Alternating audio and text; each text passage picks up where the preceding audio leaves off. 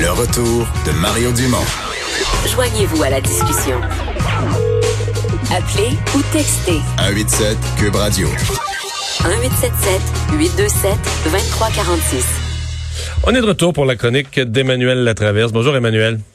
Bonjour. Alors euh, oui, euh, des plans en deux jours euh, nombreux et tout accroche sur la date du 11 mai là, quand on quand on fusionne le plan d'hier et celui d'aujourd'hui. Ben, mettons que ça fait une grosse journée, hein? Dans la même journée, là, c'est 500 000 travailleurs plus tout le milieu scolaire du Québec qui va rentrer en même temps. Donc, ils vont sortir. sauf le scolaire de Montréal.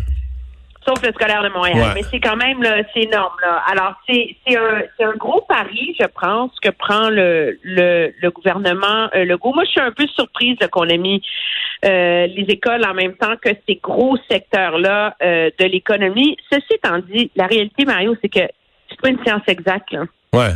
Mais, mais on s'entend que c'est l'école, euh, c'est l'école on y va là. Puis vu vu de vu d'autres provinces, vu de la Saskatchewan, on va regarder ça, puis on va dire ben voyons, le Québec c'est eux qui ont le plus de cas, puis euh, ils vont plus vite que nous, puis ils rouvrent tout, puis il va y avoir des questions qui vont se poser sur le Québec. et le gouvernement Legault va devoir un peu s'expliquer, puis si ça tourne mal, va être sous pression politique à mon avis là. Ben, énormément. Là. Moi, je, je regardais, là, en, en Saskatchewan, il y a 365 cas et cinq décès. OK? Donc, euh, juste. Puis ils rouvrent moins vite que nous. En fin de semaine, ils ouvrent les bateaux de pêche et les soins médicaux dentaires non essentiels. Les commerces de détail vont rouvrir le 19 mai. Et ils n'ont pas encore de date pour les autres commerces, services et restaurants et pas encore de date pour euh, tout le reste. Puis en Ontario, euh, eux, ils n'ont même pas de calendrier encore, mais ils ont une feuille de route. Et seuls certains commerces parcs, funérailles, euh, salons funéraires et chirurgie non urgente vont être les premières. C'est dans un deuxième temps qu'on va amener les entreprises de détail. Donc, tu vois, M. Legault joue beaucoup très rapidement. Là. Surtout que la réalité, c'est que quand on regarde, c'est quelles sont les, les conditions qu'il faut avoir là, pour avoir un déconfinement réussi et sécuritaire. Là c'est que la transmission du virus soit sous contrôle. Ça, on s'entend qu'à l'extérieur de la communauté urbaine de Montréal, ça semble être ça. Euh, que le système de soins de santé est capable de capter, puis qu'on qu'on a l'engagement de la population et qu'on a la capacité de dépister. La réalité, c'est qu'en ce moment, on fait 5000 tests par jour, mais c'est juste dans le milieu de la santé. Ah non, là, on parle de monter à 15 000. 15 000 et 15 000 super efficaces. 15 000 où tu testes dans la communauté, où tu identifies rapidement les cas, où tu es capable de circonscrire rapidement euh, la contamination, là, donc que tu es capable de faire vite des enquêtes épidémiologiques. Et la réalité, c'est que la date du 11 mai, elle est là pour l'économie montréalaise aussi, une partie du moins, le 19 mai. En ce moment, Montréal ne remplit pas les conditions, il faut le savoir pour ouvrir l'économie. Donc, on a comme trois semaines pour essayer d'avoir la situation sous contrôle à Montréal. Ouais. Mais trois semaines, c'est beaucoup puis pas beaucoup à la fois. Là. Je veux dire, c'est quand même. Le, le, portrait avait changé. C'est quand c'est en trois semaines, on est passé de presque pas de cas à 100 morts par jour. Est-ce qu'on peut passer de 100 morts par jour à revenir à moins de cas Ce sera pas, ce sera pas zéro, mais c'est quand même beaucoup trois semaines. En même temps, ça passe vite. C'est vraiment dur de se faire une idée sur quel va être le portrait à Montréal dans trois semaines. C'est très très difficile. Et j'écoutais le point de presse de la mairesse de Montréal en ce moment. Elle, elle est d'accord avec le point, avec le plan, là. Elle, elle trouve qu'il y a un bon équilibre, que, euh, que ça semble pouvoir fonctionner, mais elle dit en même temps, il va falloir qu'on soit capable de mettre un frein si on n'est pas prêt. Ça, ça me paraît clair. Ça, pour moi, c'est. et l'autre chose, il faudra pas qu'on voit comme l'exemple que je prends, c'est dans l'agroalimentaire. On a dit il faut que le monde mange, on peut pas couper cette chaîne d'approvisionnement là. Donc on a laissé tout ouvert. Hein? Et donc au fil des semaines, il y a eu à Yamachiche l'abattoir qui a fallu fermer. La fin de semaine passée, il a fallu fermer un IGA à, à, à Lévis. Et on n'a pas vu ça comme l'échec du modèle de la chaîne agroalimentaire. On a vu ça comme ben c'est comme inévitable. Il y a des accidents ici et là, il arrive une éclosion, il faut faut fermer là, momentanément deux trois semaines, faut fermer l'entreprise, puis euh, désinfecter puis tant pis, ça fait partie de la vie.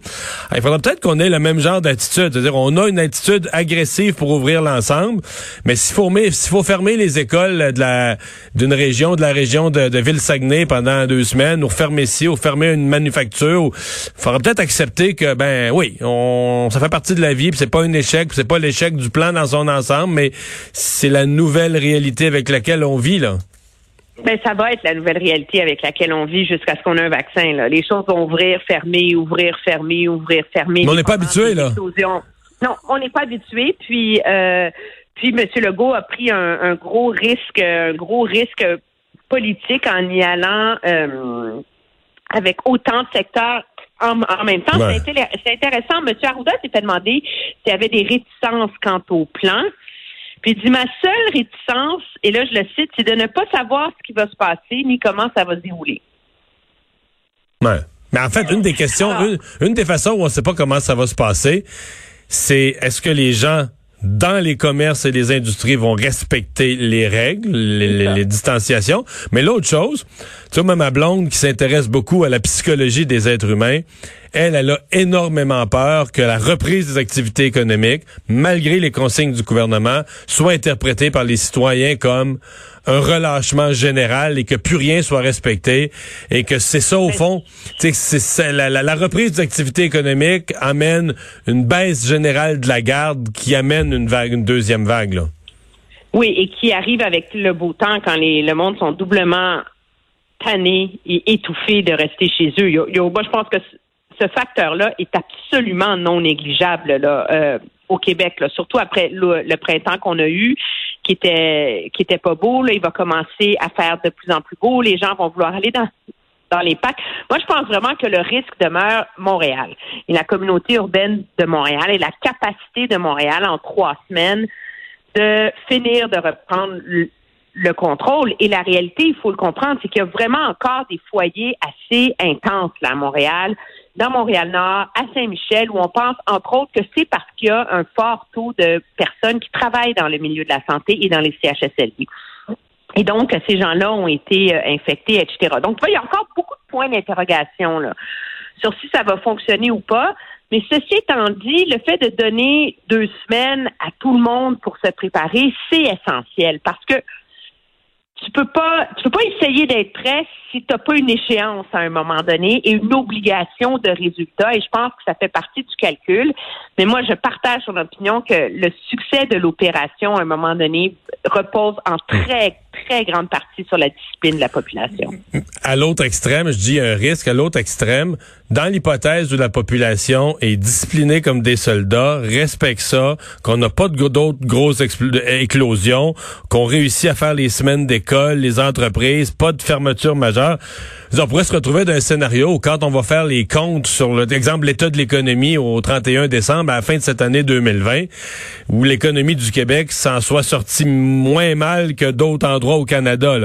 Euh, c'est peut-être est-ce que c'est le calcul que fait le gouvernement aussi? Est-ce que parce que quand on a on a dit on disait avant la avant la pandémie on a un gouvernement économique là, beaucoup de gens d'affaires, le premier ministre lui-même. Est-ce qu'il n'y a pas ça aussi un peu dans la la, la, volonté de, de gérer un petit peu plus. Quand on dit l'entrepreneur là est habitué un peu plus à gérer un risque, à le prendre, à s'avancer le nez, puis à voir qu'est-ce que le marché donne, euh, peut-être plus que d'autres. Alors peut-être que c'est ça qu'on vit aussi. On a un gouvernement économique et qu'il l'est dans sa façon de sortir du confinement, qui a été discipliné à respecter les consignes du docteur Arruda dès le mois de mars, à dire bon ben on peut pas niaiser avec ça, faut prendre les décisions. Mais là, quand il faut sortir du confinement, on est un petit peu plus agressif à prendre des risques pour l'économie. Oui, moi, je pense que ça doit faire partie du calcul. Il y en a un autre. Objectivement, il faut se dire, si ce n'était qu'une question d'épidémiologie, il n'y a personne qui penserait à rouvrir l'économie en ce moment. Là. On s'entend, là? Non. On n'est pas là, là. Sauf que le problème, c'est que de un, il y a les coûts économiques. Il y a la difficulté de plus t'attends, plus c'est compliqué d'orchestrer une reprise économique. Et par ailleurs, il y a un énorme enjeu qui est l'enjeu, moi je pense, de la santé mentale des gens et euh, du coût social de ça. Là. Et ça, c'est très clair que c'est une des très grandes préoccupations du docteur Arruda. Il n'y a pas une journée où il le mentionne pas. À un moment donné, tu peux pas tout mettre tes paniers dans tous tes œufs dans le panier de l'absence de contagion. Si pour te ramassés avec des suicides, des enfants, des femmes battues, puis des divorces au, bout de l'exercice. Là.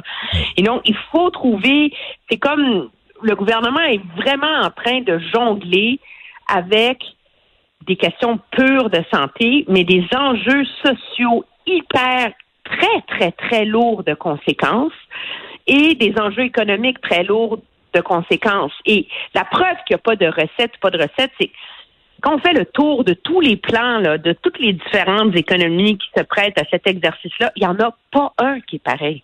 Non, chacun a sa si méthode. On avait une recette, là, tout le monde utiliserait la Ouais. même méthode. Là. Oui, exactement. Ben, merci beaucoup, Emmanuel. Très bien, Au revoir, à bientôt.